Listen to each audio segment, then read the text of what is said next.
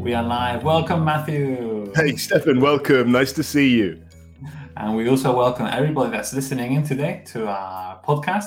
We have the following topic today. We are going to be speaking about present simple and present continuous, but this is B1, Matthew. So our oh. students, they they they know what's present simple, what's present continuous. This is easy for them. Yes, it's, it's yeah, Oh, that's easy peasy. This is uh, this is taking up the next level. So, what are we going to be focusing mainly today? Okay, so mainly we're going to have a look at two different kinds of verbs action or state and see how they work when it's present simple or present continuous, the differences in the meaning. Yes, that's it. So so action verbs are these are kind of actions that we we can see, okay, that we do. We need to move to do these action verbs, yeah? So some action verbs could be like run, drive, sing, eat. Okay, these are easy, yes? These are things that you can maybe do. You can do the action and you can see people doing them. But what are state verbs, Matthew? Okay, so they're a little bit more difficult because you don't you don't normally see them.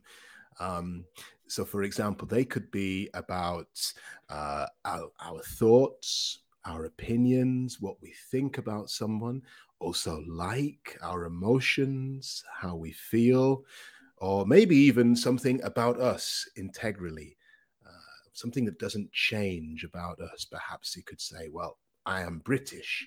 So you can't see that maybe, but it's it's something about us. Okay, that's good. So the difference is that action verbs they can be in present simple or present continuous. Like for example, I can say I am running, okay? I am running or I run every Tuesday. Okay, these are things that can be either one or the other. Así que los verbos de acción pueden estar en presente simple o en presente continuo. El significado cambia, pero es fácil de hacer, ¿verdad? Is it the same with state verbs? Can we change state verbs to simple or continuous? Can we use them differently?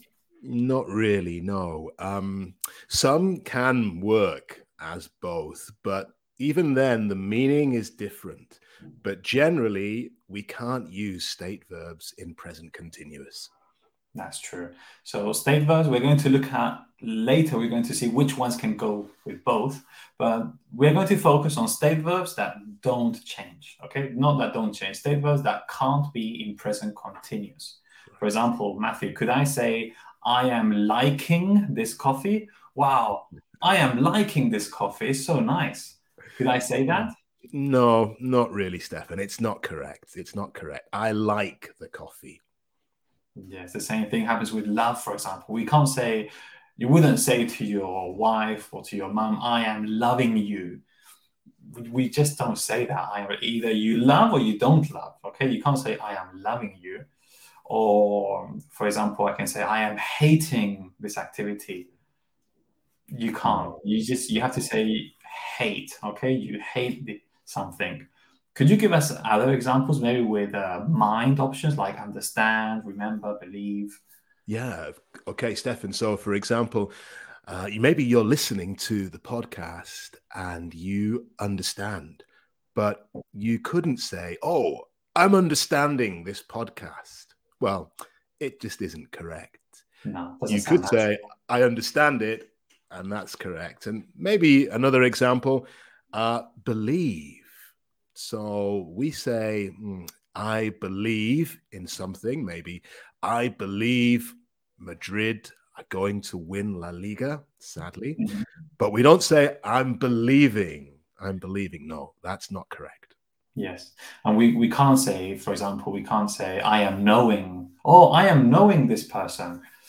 No, you either know or you don't know, okay? Because it is a state, okay? It's something. And it's interesting when you said I am uh, I am understanding.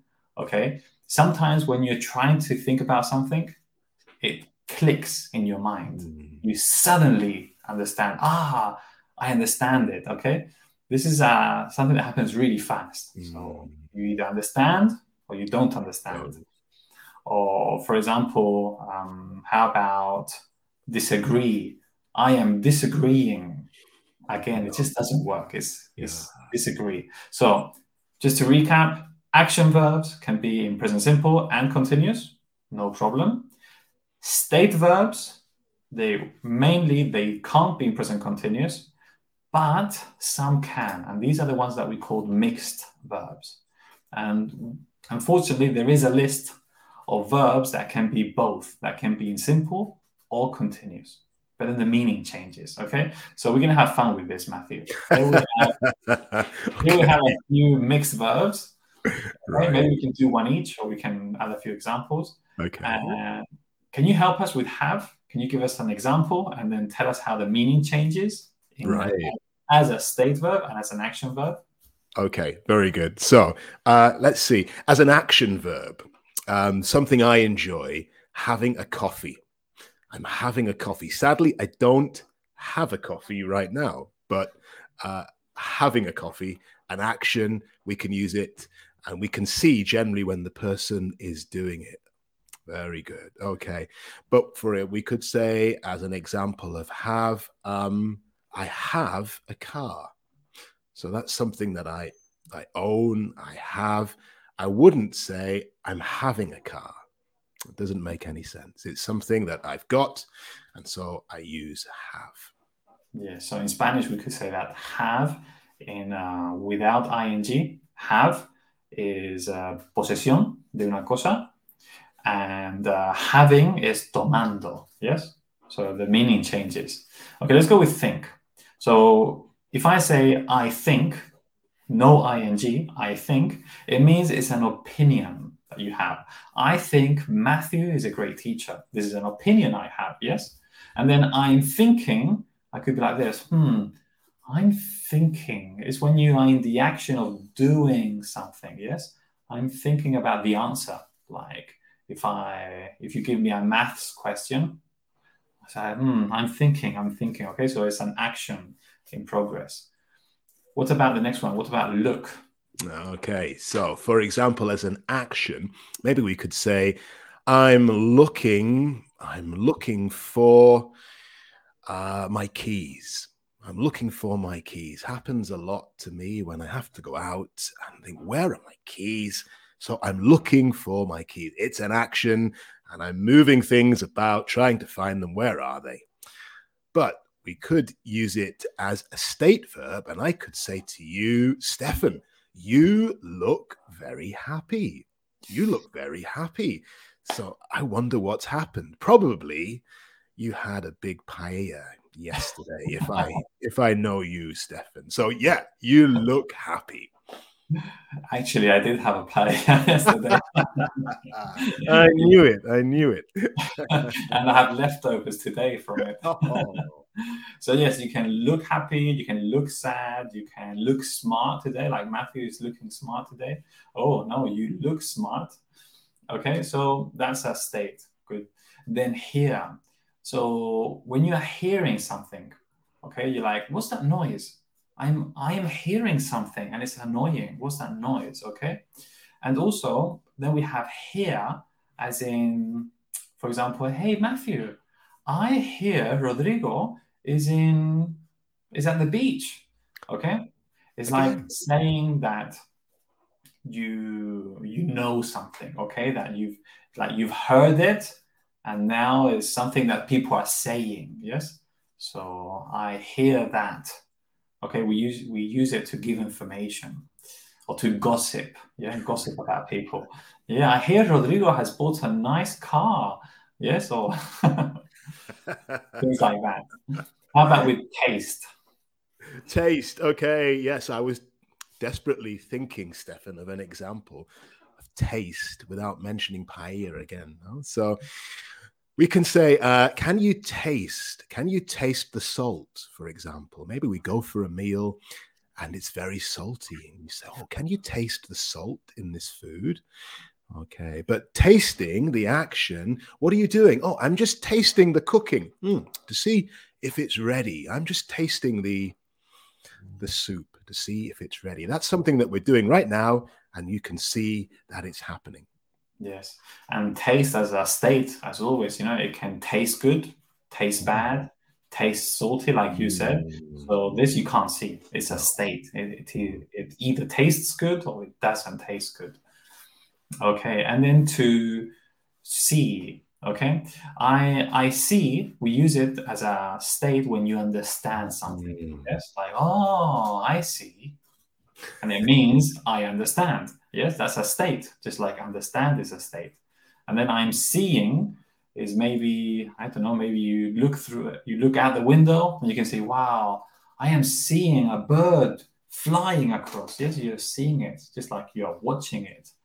So that's another ing action verb. What about have? Oh, we had we did have already. We have yeah, I was looking at that, thinking, um, yeah, we we did have at the beginning, I think, with coffee and car. Yeah. yes, I'll give you one. See if you. This is a challenge. Okay.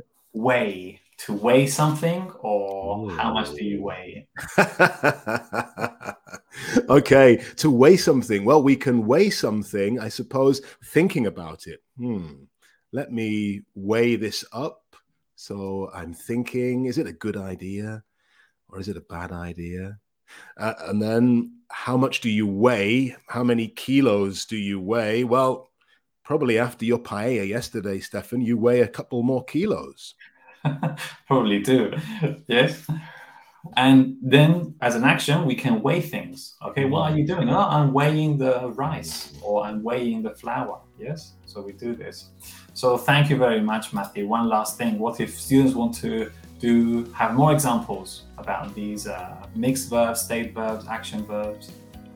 Yeah, they just need to go to the, the campus and the address, as always, campus.trainlang.com. And there's plenty. And especially with this topic, there's a great video in the campus. So go, go along, check it out because it explains it really well.